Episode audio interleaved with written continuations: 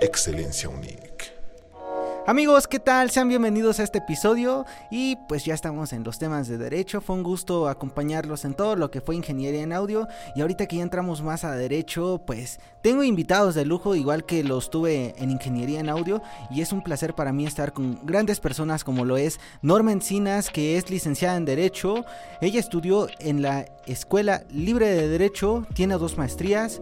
Fue conductora de la Escuela Libre de Derecho y aparte es docente de Universidad UNIC y nos va a estar platicando un poco sobre el derecho de amparo. Norma, ¿cómo estamos? Hola, muchas gracias antes que nada por la invitación, Camilo, este, compañeros ingenieros, un orgullo para la universidad tener gente tan talentosa y que ya empiezan con este con esta etapa profesional.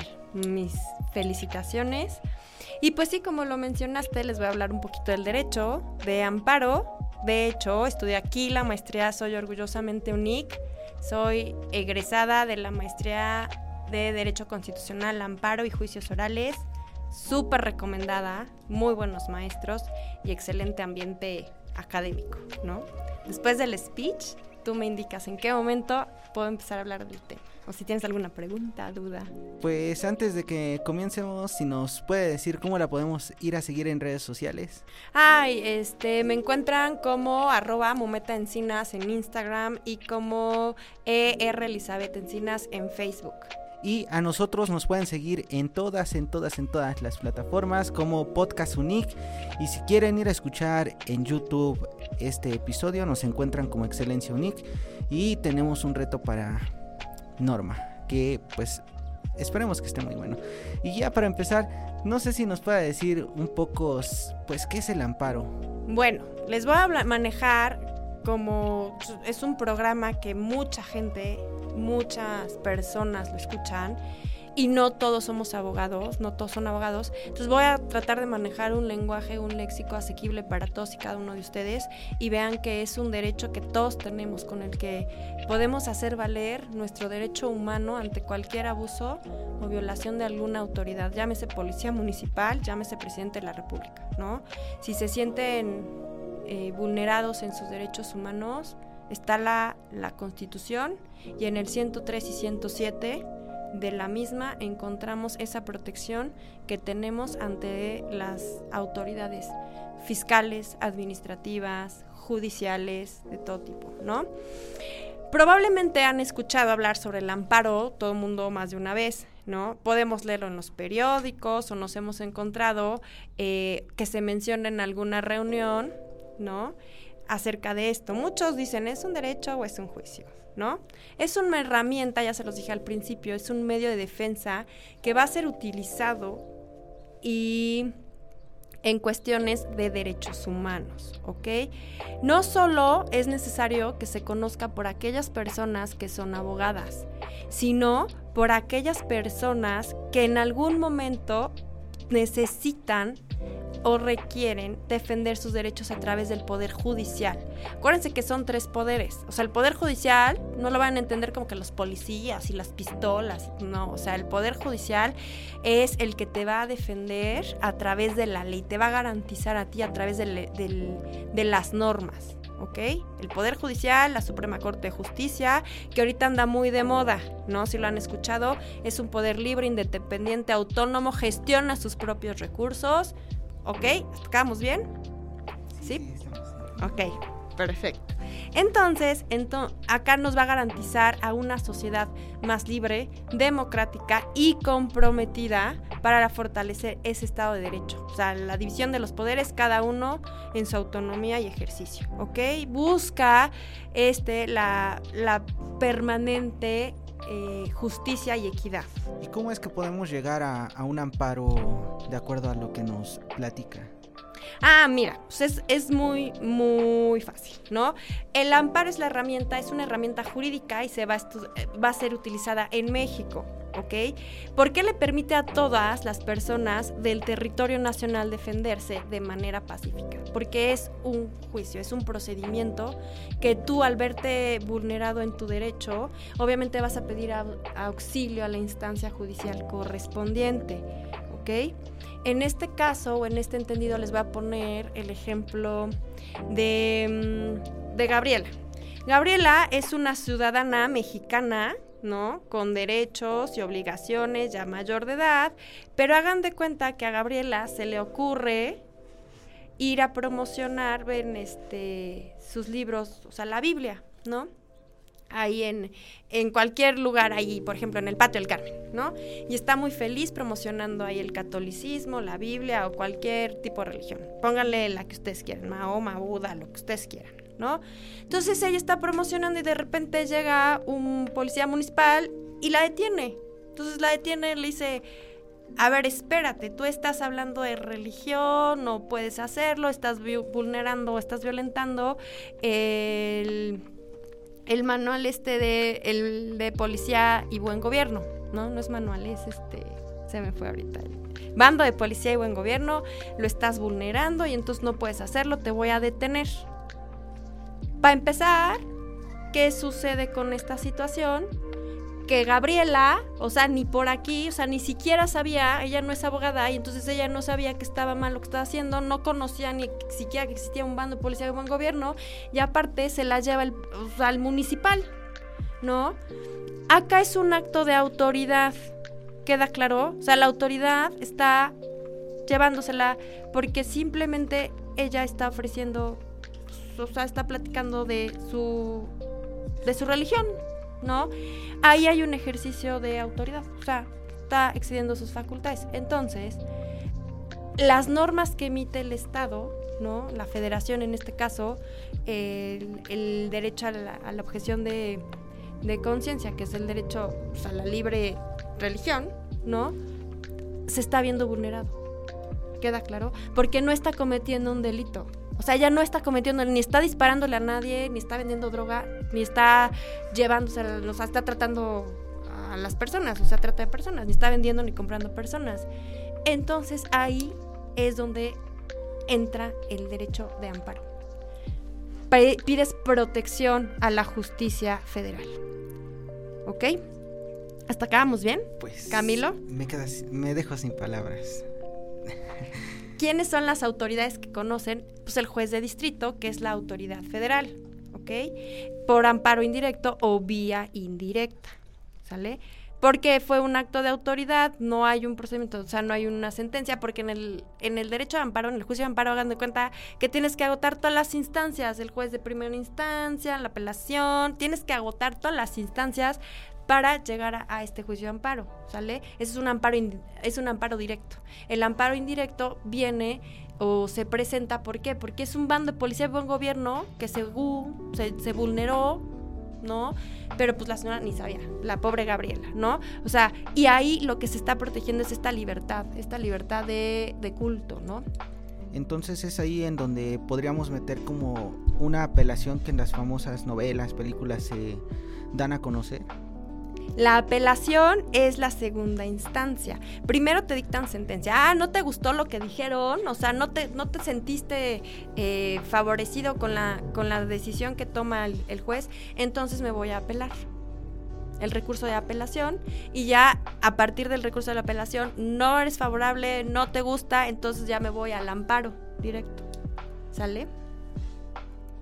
Porque son dos, el amparo directo y el amparo indirecto. Pero acuérdense que todo recae recae cuando se vulneran los derechos humanos. Sale el interés legítimo, el interés jurídico, cuando hay una persona que, se ve afectada en su esfera, en su familia, en su patrimonio, en sus, en sus bienes, todo esto, en su libertad, muchas veces, o sea, es en materia penal, ¿no? La libertad que, que es tan, tan valiosa, ¿me entiendes? Y en este caso yo como ciudadano no sé nada de leyes, ¿qué ley me podría respaldar ante un amparo? Mm, bueno, tenemos primero la Constitución, que es el 103 y el 107 constitucional, quiénes son las partes del juicio de amparo y este quiénes van a conocer de lo mismo, ¿no? Ahora, eh, también tenemos la, la ley reglamentaria, la ley de amparo, que te dice la ley este, quiénes van a ser los jueces de distrito, quiénes son eh, los tribunales este, de apelación, los... Em, las partes que en este caso fueron la parte quejosa, que es, que es Gabriela. En el caso que les puse el ejemplo, por ejemplo, es Gabriela, Ella es la parte quejosa, ella es a la que están vulnerando, restringiendo su derecho humano, ¿ok? Pues, su, su, derecho humano este de la libre eh, objeción de conciencia o libertad religiosa, ¿quién se la, se la viola? El, el, ayuntamiento a través de la policía municipal, ella es la autoridad, ¿no? Las autoridades responsables, pues quién es el policía que tomó y le dijo, no, pues estás mal, está, no puedes estar tú promocionando esto. Entonces, ¿qué hace? Pues la, se la lleva en la patrulla, en patrulla, ¿no? Y este puede ser que, que hay ocasiones que hay una persona, persona que no ha participado pero que sí se ve como que le, que le afecta esa detención de la patrulla, podría ser los hijos a lo mejor, o el marido, ¿no? Entonces puede ser un, un, un, tercero interesado, ¿ok? ¿Quién va a actuar siempre en el juicio de amparo? Siempre va a actuar la fiscalía, ¿ok? El Ministerio Público Federal. ¿Queda claro? Para procurar la, justicia, para el respeto de, los intereses públicos. Acá eh, se puede, al presentar la demanda de amparo, se puede solicitar a quien imparte justicia, un juez o jueza, que se dicte una resolución para suspender eh, temporalmente el acto de autoridad que puede causar un daño o un perjuicio. Esto es la suspensión del acto reclamado, que si se ejecuta, deja en indefensión totalmente a una de las, o sea, las partes. Por ejemplo, en el caso de, de Gabriela, la suspensión, la suspensión podría aplicarse a la detención y al pago de la multa, las cuales pueden quedar canceladas hasta que se resuelva el juicio de amparo. ¿No? En el ejemplo que les puse de Gabriela, el juez o la jueza de distrito decide que el reglamento municipal no viola los derechos de libertad de expresión y libertad religiosa de Guillermina, por lo que le negó el amparo, es decir, no le concedió la razón jurídica. ¿ok?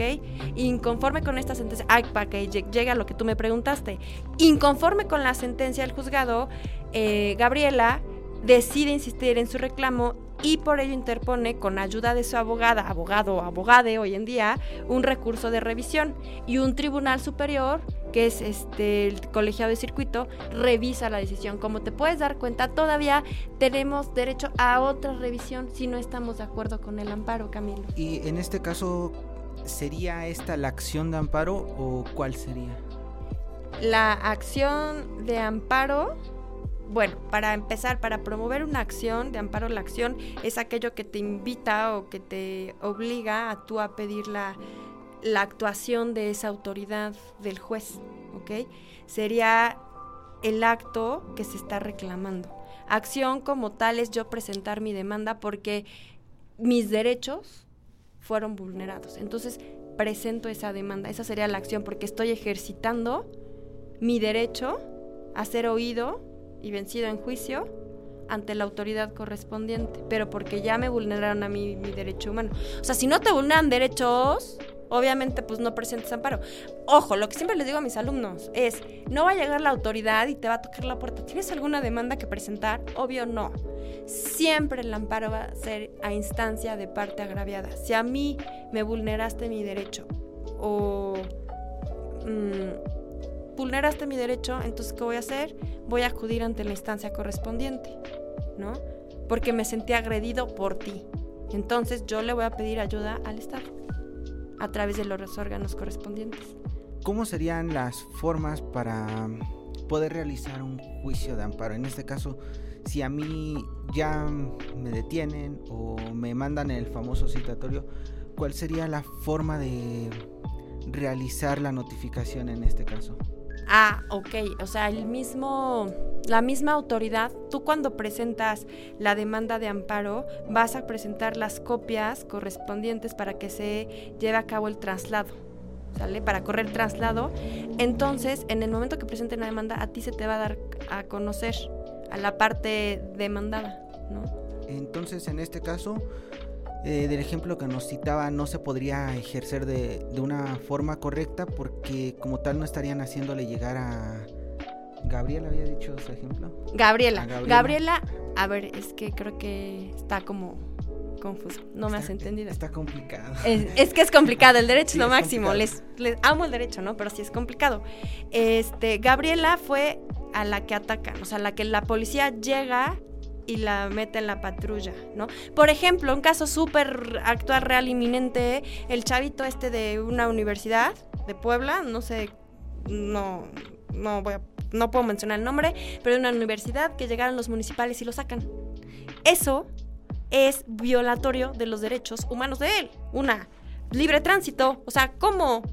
¿No? Aparte estaba en un, en un lugar eh, privado, cerrado. No puedes llegar tú a sacar a alguien, ¿no? Eso, para que me entiendas, Camilo, eso es un acto de autoridad. Está ejerciendo, o sea, más allá de lo que la ley le faculta. ¿no? Tan es así que tienen que ser, que son dados de baja de, de la administración pública. ¿Por qué? Porque están ejerciendo actos de autoridad que vulneran y restringen el derecho de libre tránsito. En este caso sí podría yo meter una demanda, por ejemplo, si me vienen a detener, si me vienen a detener a mí a la institución, podría yo presentar una demanda en contra de los que vinieron a sacarme de la institución. Diferente es que yo traigo una orden de presentación o una orden de aprehensión si llegaste a cometer un ilícito muy diferente porque está firmada y está sellada y está todo, o sea, conforme a derecho, 14 y 16 constitucional. Tengo la orden este, fundada y motivada, ¿ok? Entonces yo llego acá, toco la puerta y digo, tengo una orden del juez correspondiente, o la autoridad correspondiente para llevarme a Camilo. Diferente es a lo que hicieron los policías municipales con este chico, que llegan y lo sacan. O sea, él ya había entrado, o sea, él ya había pasado el umbral para, para ingresar. Entonces los policías lo que hacen es sacarlo a la mala. Eso ya es violatorio. Ellos están, están llevando a cabo más, o sea, actos de violencia contra la persona. O sea, están vulnerando ese derecho humano de libre tránsito, porque pues iba caminando él en la universidad. Sí, pues está, está muy complejo eso de, de, la licenciatura en Derecho, y no solo es el paro, sino el penal, el derecho civil, el derecho mercantil, muchos derechos que pues son, son bastantes. Es muy bonita la carrera, pero muy extensa.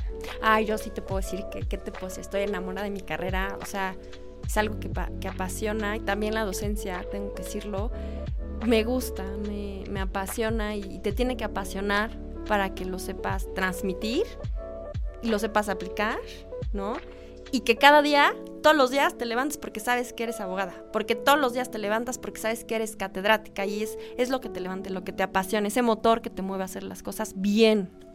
¿Y qué le podría decir al, a los chicos que quieren estudiar derecho, pero por algún motivo no se animan a estudiarlo? Porque Muchas personas dicen, me gusta mucho el derecho, pero es estar estudiando leyes, estar leyendo. En lo personal a mí me pasaba lo mismo de decir, no, es que es estar estudiando noche y día, pero pues luego lo comparaba con la medicina y decía, no, es que son las más pesadas en cuestión de lectura. Pero usted como abogada, ¿qué podría decirle a los jóvenes que quieren estudiar esto y no se animan? Les puedo decir que en todas las carreras, en todas, tanto existe matemáticas como existe la lectura, ¿eh? O sea, en todas. La lectura es la columna vertebral del conocimiento. Y no nada más lectura en derecho, sino lectura de artes, lectura de música, por ejemplo. Entonces, yo les puedo decir, anímense. Si realmente es lo que ustedes quieren, anímense, pruébenlo. Si no les gusta, pues es válido decir me equivoqué. O sea, no tengan temor a equivocarse, es válido. Sí tienes que leer mucho, sí tienes que analizar más. La lógica jurídica, ¿no? No es el que conozco al juez y que conozco al, director, no, o sea, eso no. Tienes que saber moverte. ¿Cómo vas a saber moverte y, no, no, va, eh, no bailarte, como dirían los jóvenes, no bailarte al cliente? Es leyendo, aplicando la ley. Entonces, es el estudio, es pruébenlo. O sea, yo les puedo decir, pruébenlo y van a ver que se van a enamorar del derecho como estoy enamorada yo, ¿no? Entonces, tienes que disfrutar lo que haces. Y si en el tercer semestre, cuarto semestre das cuenta que no, pues es válido. Pero no, es, se van a enamorar, ¿no? Y la lectura, en, tanto en, en ingenierías, como en matemáticas, como en derecho, como en mercadotecnia, la lectura es indispensable. Hagan de cuenta que es como el agua, ¿no? Quien no lee no tiene no tiene facilidad de palabra, no tiene cultura y aparte la lectura te, te, lleva a otros mundos, otros terrenos, conoces, ¿no? Leer, leer es interesante. Pues fue un placer estar platicando contigo, Norma, y conocer un poco de, del derecho de amparo. La verdad estoy muy sorprendido, me dejaste sin palabras, no sé qué decirte más que felicitaciones por, por ejercer muy bien esta carrera y por dedicarte, apasionarte y llenarte de derecho. Pues yo espero que, que les haya quedado claro, entendido más o menos lo que es el derecho de amparo con estos casos prácticos y pues muchas gracias por la invitación. Como les digo, es un orgullo que la universidad tenga gente tan, tan hecha para adelante y con esas ganas de salir adelante y empezando con estas situaciones del audio, de ingeniería, está padrísimo, ¿no? Felicidades, los felicito porque, porque son eso, ¿no? Ustedes van a demostrarle al mundo quiénes son a través de, pues, de su profesión, ¿no? Y si nos puede repetir otra vez cómo la podemos encontrar en redes sociales. En Instagram como arroba Mometa Encinas. En Facebook como ER Elizabeth Encinas y en Twitter arroba Encinas R Norma. Así me encuentran. Y a nosotros nos pueden seguir en todas, en todas nuestras redes sociales como Podcast Unique y en YouTube si quieren ir a ver más contenido como Excelencia Unique. Y si quieren ver detrás de cámaras, porque voy a tener igual detrás de cámaras, me pueden encontrar como José Camilo 599. Ahí voy a estar pues dando un poco de las previas, de qué, qué es lo que vamos a estar presentando y todo lo que se prepara para poder estar con el invitado. Y fue un honor estar contigo platicando sobre el derecho de amparo. No se pierdan los demás episodios que están muy buenos. Los invitados son de lujo y de primer nivel como lo es Norma. Así que muchas gracias Norma, estamos muy agradecidos de que hayas aceptado esta invitación y hasta la próxima. Gracias a ustedes. Bye.